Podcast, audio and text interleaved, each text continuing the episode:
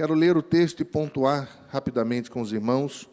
Tiago, no capítulo 5, verso 7 ao verso 20, que diz assim: Sede, pois, irmãos, pacientes, até a vinda do Senhor. Eis que o lavrador aguarda com paciência o precioso fruto da terra, até receber as primeiras e as últimas chuvas. Sede vós também pacientes e fortalecei o vosso coração, pois a vinda do Senhor está próxima.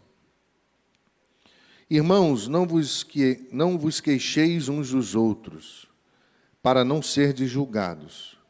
Eis que o juiz está às portas.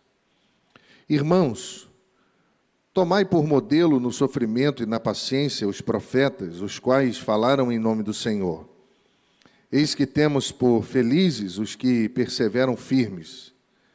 Tendes ouvido da paciência de Jó e vistes que fim o Senhor lhe deu? Porque o Senhor é cheio de eterna misericórdia e compassivo. Acima de tudo, porém, meus irmãos, não jureis nem pelo céu, nem pela terra, nem por qualquer outro voto. Antes seja o vosso sim, sim e o vosso não, não, para não cairdes em juízo. Está alguém entre vós sofrendo? Faça oração. Está alguém alegre? Cante louvores.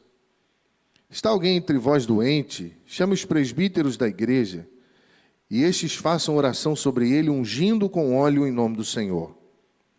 E a oração da fé salvará o enfermo, e o Senhor o levantará, e se houver cometido pecado, ser-lhe-ão perdoados.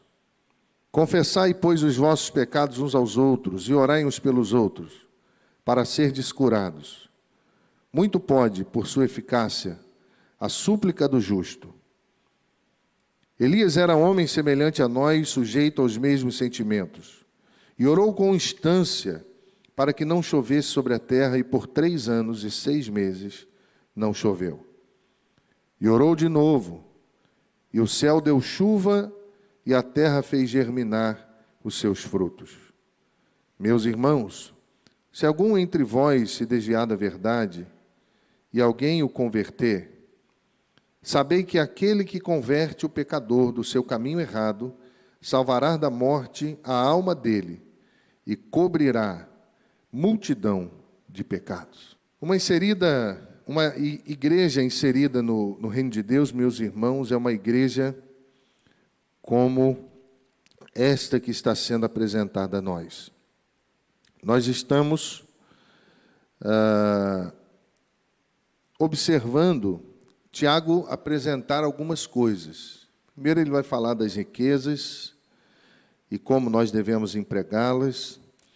Depois, em ato contínuo, ele vai falar sobre a necessidade de sermos pacientes em um mundo tão confuso, tantas pressões, tantas vozes que nos cercam.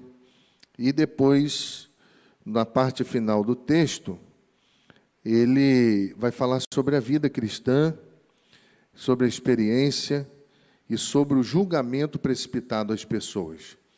Pensar em reino de Deus, meus irmãos, é importante em todo o tempo, muito mais neste, que diante de nós aflora não só a desigualdade, não só as muitas filosofias vãs que nos cercam, não só as culturas muitas que se misturam.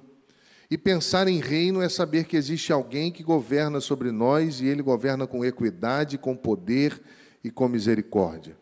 E nesse contexto, Tiago vai trazer algumas características desse, desse homem, dessa igreja, dessa pessoa, dessa família que está inserida no plano de Deus. Primeira característica é que essa igreja é uma igreja paciente. As coisas não são feitas de um dia para o outro, como também as coisas não são destruídas de um dia para o outro. E nós precisamos ter paciência e cuidar bem dos alicerces que estamos construindo, para que o crescimento, para que os sonhos eles sejam estabelecidos sobre um fundamento e nós conhecemos bem que é Cristo. A impaciência faz com que muitas vezes nós venhamos a romper limites. A impaciência faz com que muitas vezes usemos qualquer material na construção. A impaciência faz com que adiantemos o projeto. A impaciência faz com que muitas vezes, meus irmãos, percamos o coração daquele que aguarda a natureza das coisas se desenvolverem. Da mesma forma que o agricultor necessita de paciência, o cristão, por sua vez, necessita de paciência para aguardar a obra de Cristo, para aguardar o manifestar de Cristo, para aguardar o direcionamento que ele dá. E Tiago está dizendo que nós precisamos ter cuidado com os contratempos da vida enquanto aguardamos a Cristo, para não cometermos um erro que tem sido visto nesses dias de forma muito triste, que é o erro do julgamento entre irmãos.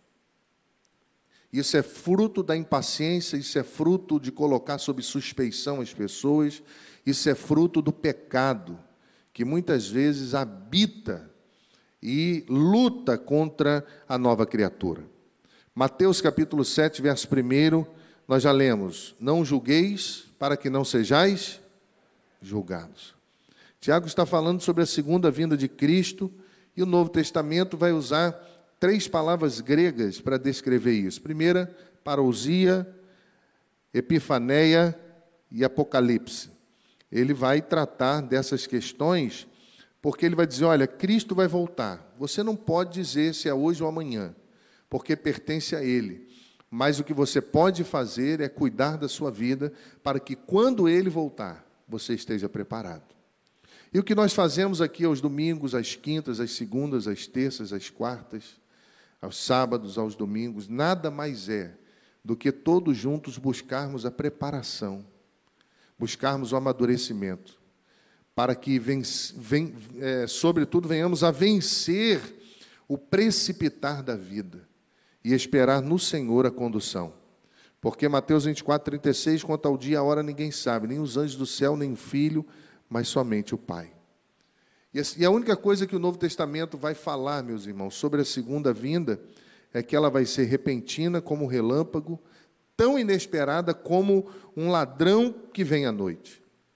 Mateus 24, 27, pois assim como o relâmpago que sai do Oriente se mostra no Ocidente, assim será também a vinda do Filho do Homem. Mas Mateus 24, 13, ele diz: Aquele que perseverar até o fim será salvo. Então a paciência faz parte da perseverança.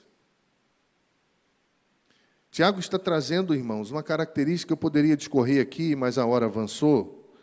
Mas eu quero dizer aos irmãos que a paciência precisa ser latente a vida de quem deseja andar com Deus. Precisa esperar o tempo certo para as coisas. Não é o trabalho do pastor que faz a igreja crescer. Quem faz a igreja crescer é o Senhor.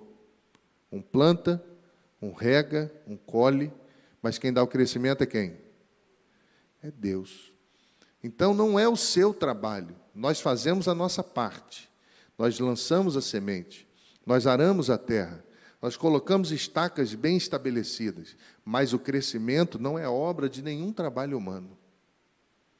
Mas o brasileiro tem necessidade de fazer ídolos e olhar para homens, e isso é uma cultura greco-romana, e colocar sobre esses homens ah, um olhar diferenciado, como se eles fossem, por eles mesmos, capazes de fazer tudo isso acontecer. E não é obra nossa. Isso é bondade de Deus. Mas para que entendamos isso, precisamos ter paciência. Segunda questão que ele mostra é que uma igreja inserida no, no plano de Deus é uma igreja que honra a sua palavra. Verso 12: assim de tu, acima de tudo, porém, meus irmãos, não jureis nem pelo céu, nem pela terra, nem por qualquer outro voto. Antes seja o vosso sim, sim, o vosso não, não, para não cairdes em juízo. Você sabe que os essênios, eles proibiam uh, todo juramento. E eles sustentavam que é preciso, uh, se é preciso você fazer um juramento para que alguém diga a verdade, esse já não é digno de confiança. Se alguém precisa jurar para que você possa acreditar, os essênios já defendiam que você não podia confiar em alguém assim. Os gregos, contrapartida, sustentavam que a melhor garantia para uma afirmação não era um juramento, mas o caráter do homem que o fazia. E o que o ideal era fazer de nós mesmos pessoas tais que ninguém tivesse jamais desconfiança. E se você olhar para o Novo Testamento, cada palavra é pronunciada na presença de Deus, e o Novo Testamento ah, diria que o cristão tem que ser conhecido como uma pessoa tão veraz que se faça totalmente desnecessário, jamais exigir dele um juramento. Lembra do fio do bigode? Lembra da palavra empenhada? Uh, o salmista já disse: quem vai para o céu? Aquele que, que não causa dano, que não engana, e tal, tal. E ele vai dizer: quem, uh, mesmo em dano próprio, cumpre a sua palavra. Mesmo com dano próprio, cumpre a sua palavra. Então, o reino de Deus é um reino diferente do mundo, irmãos. O reino de Deus, pensa os sanguíneos, os agitados como eu, ter que ter paciência. Não é fácil. Mas por que, que nós temos que ter paciência? Porque quando nós entendemos que a obra não é nossa, isso fica mais fácil. O reino de Deus é um, é um reino que se cumpre a palavra. Quando nós falamos, nós cumprimos. Mas Tiago, ele continua, e eu vou só trazer os princípios para não ser pesado aos irmãos por, por conta da hora. Ele vai além, ele diz que uma igreja inserida no reino de Deus, uma família, uma pessoa, é uma, é, é uma, é uma igreja que canta. A Bíblia diz que nós deveríamos cantar louvores, estarmos alegres, tristes, enfermos, orando. Mas a alegria precisa estar inserida no componente musical. Uma igreja primitiva, é, ela era uma igreja que cantava.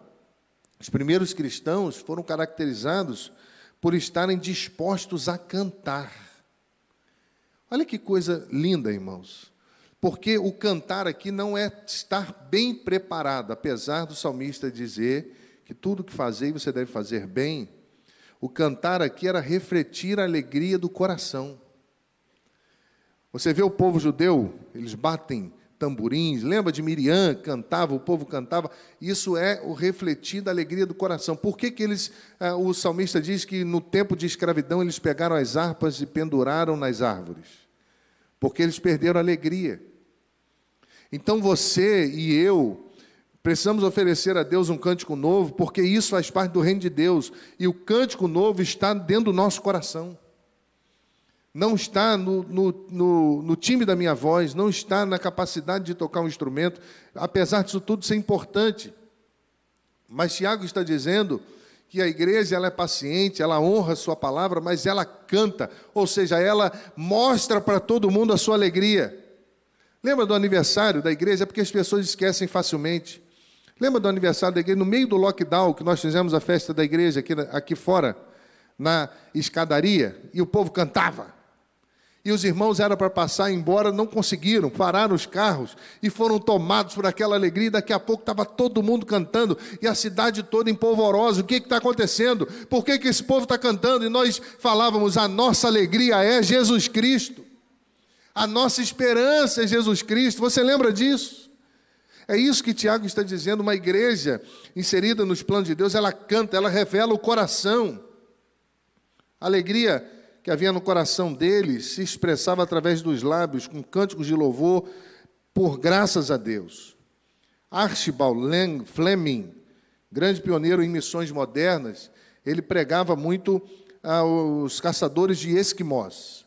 E ele ouviu certa feita de um: Antes de, você, de vocês chegarem, o caminho era escuro e nós tínhamos medo. Agora não temos medo, porque a escuridão se retirou tudo é luminoso quando andamos pelo caminho de Jesus. É por isso que o crente canta. É por isso que fez tanto sucesso aquela música. Vou passando pela prova. Ó, todo mundo sabe. Dando glória a Deus. A igreja que canta é uma igreja que expressa seu coração. Plínio, governador, de Bitínia, ele escreve ao imperador Trajano no ano 111 depois de Cristo, para informá-lo a respeito dessa nova seita de cristãos, e ele manifestava na sua carta que ele sabia que eles tinham um hábito de reunir-se em determinado dia antes que houvesse luz, e então cantavam em versos alternados um hino a Cristo, como esse, como se esse fosse Deus. Eu lembrei estudando em, em São Paulo, antes de concluir o curso, a, o seminário, a Universidade Americana, patrocina angolanos para virem para o polo em São Paulo estudar. E eles moram lá, regime internato. Pensa num povo que canta.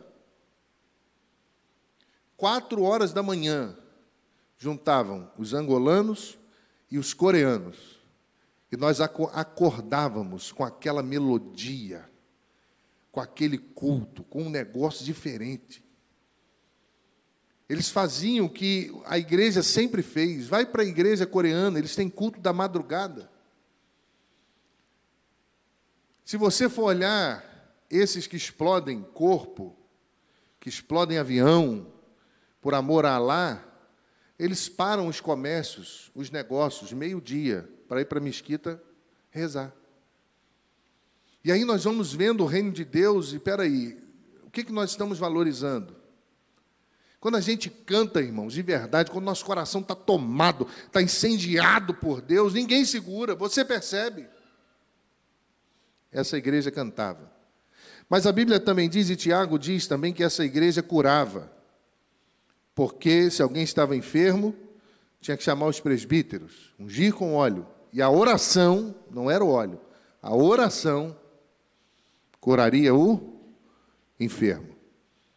Olha que interessante, a igreja herdou essa tradição do judaísmo, porque quando o judeu estava doente, antes de ir ao médico ou ao próprio rabino, o rabino ungia com azeite. Isso era uma tradição judaica. E a igreja, ela se tornou uma igreja sensível às pessoas doentes. Irineu, no século II, ele conta que ainda se curava os doentes mediante a imposição das mãos sobre eles. A Igreja Católica, em 852 depois de Cristo, transforma isso em sacramento da extrema unção e administra como preparativo para a morte.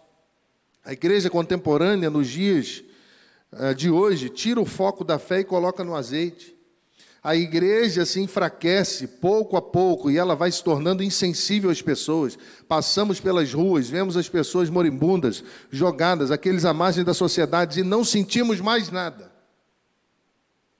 Porque não temos tempo. Mas uma igreja inserida no reino de Deus, nos planos de Deus, é uma igreja que participa da cura. Por isso que um dos nomes de Deus é Jeová Rafá, que significa o Senhor que sara. Salmista, no Salmo 147, 3, ele diz: Só ele cura os de coração quebrantado e cuida das suas feridas. Salmos capítulo 103, verso 3, ele cura todas as doenças. Você crê nisso, irmão? Mas Tiago vai além e eu vou encerrar. Ele vai dizer que uma igreja serena nos planos de Deus é uma igreja que ora. Versículo 13. Se está alguém entre vós sofrendo, Ore. Há quanto tempo você não dobra os seus joelhos? Quanto tempo você não para tudo, você não desliga o celular, você não tem o seu tempo com Deus? Há quanto tempo você não se encontra com Deus? Há quanto tempo, ah, pastor, mas aonde eu posso me encontrar com Deus? Em qualquer lugar. Comendo um hambúrguer, caminhando, andando de bicicleta, trabalhando, você pode se encontrar com Deus em qualquer lugar, se o seu coração estiver direcionado a Ele. E a Bíblia diz que essa igreja era uma igreja assim, ela orava. Sabe por quê? Uma igreja inserida nos planos de Deus não impõe limites ao poder da oração. Porque quem ora rodeia sua casa com uma muralha mais forte que o ferro. Alguém já disse isso. E para os queridos judeus e os irmãos aqui da música podem me ajudar. Para os irmãos judeus, a oração era um canal através do qual, pelo poder e a graça de Deus, as dificuldades, os problemas, as enfermidades da vida podiam ser suportadas. E veja bem, ano retrasado, ainda em Resende, antes de vir para cá, eu fui no CTI visitar uma pessoa. E o médico que estava lá olhou para mim e disse: Pastor, eu não sou cristão, mas eu tenho estudado. E existe algo sobrenatural que acontece aqui. Essa moça que o senhor veio visitar, era para ela, clinicamente, estar morta. Mas a igreja foi para fora orar. O Senhor vem aqui constantemente orar. Eu não sei explicar, mas alguma coisa terrivelmente sobrenatural aconteceu na vida dela. Ele falou isso para mim. Ele disse: já tem estudos que falam do poder da oração. E eu não acreditava nisso. Mas eu preciso me inteirar disso porque eu estou a cada dia mais consciente de que todas as técnicas humanas elas não são suficientes aquilo que diz respeito à espiritualidade humana. A neurociência vai dizer que até quando você está em coma, a sua consciência ouve a voz de quem está falando, por mais que você não tenha consciência de estar ouvindo. Olha que coisa linda, é por isso que nós não desistimos. É por isso que a gente ora, é por isso que a igreja dobra o joelho, é por isso que quando o homem diz assim, acabou, e enquanto Deus não disser, nós não paramos. Porque se tem alguém doente, o nosso papel é orar. Pedro foi preso e a igreja não foi questionar politicamente, a igreja se reuniu para orar. Enquanto a igreja orava, as cadeias se romperam. Há quanto tempo você não dobra os seus joelhos? Provérbios 28, 9. Se alguém se recusar a ouvir a lei, até as suas orações serão detestáveis. Sabe por quê? Muita gente para de orar porque não guarda a lei do Senhor, rejeita a lei do Senhor. Mateus 21, 22. Tudo que pedirem em oração, crendo, receberão. Eu quero orar com você que está inserido nos planos de Deus, todos nós. Tenha paciência, calma as coisas não são do nosso jeito nem do nosso tempo. Existem esposas que oram pela conversão dos maridos, levam uma vida toda. Alguns convertem logo, logo. Outros convertem no meio da caminhada. Outros convertem no final da vida. A oração foi fraca? Não. A oração não valeu a pena? Valeu. Quantos se converteram porque os avós dobravam, viravam a noite orando de joelhos? Quantos deixaram as drogas, maledicência, o julgamento porque os familiares não desistiram? Calma. É Deus que dá o crescimento. É Deus que faz a obra. Talvez você está muito acelerado e você está falando, Deus se esqueceu de mim. Não esqueceu, não. Mas não para. Continua orando, continua procurando informações, continua chamando os pastores, continua se submetendo à palavra, continua, não para. Uma igreja inserida nos planos de Deus tem paciência, honra a sua palavra, canta expressando a alegria do coração, participa da cura e ela não desiste, por isso ora. Eu não sei, meus irmãos, o que Deus deseja de nós. O que eu sei é que nós fazemos parte do reino que Ele governa. E o meu desejo é que Ele encha-nos com a sua alegria. Amém? Enche a sua casa com a sua alegria, com a sua glória, com o seu poder, para que possamos estar inseridos conscientemente no plano de Deus. Quando isso acontece, os nossos olhos se abrem, os julgamentos acabam, porque nós reconhecemos que a obra é do Senhor. Que Deus nos abençoe.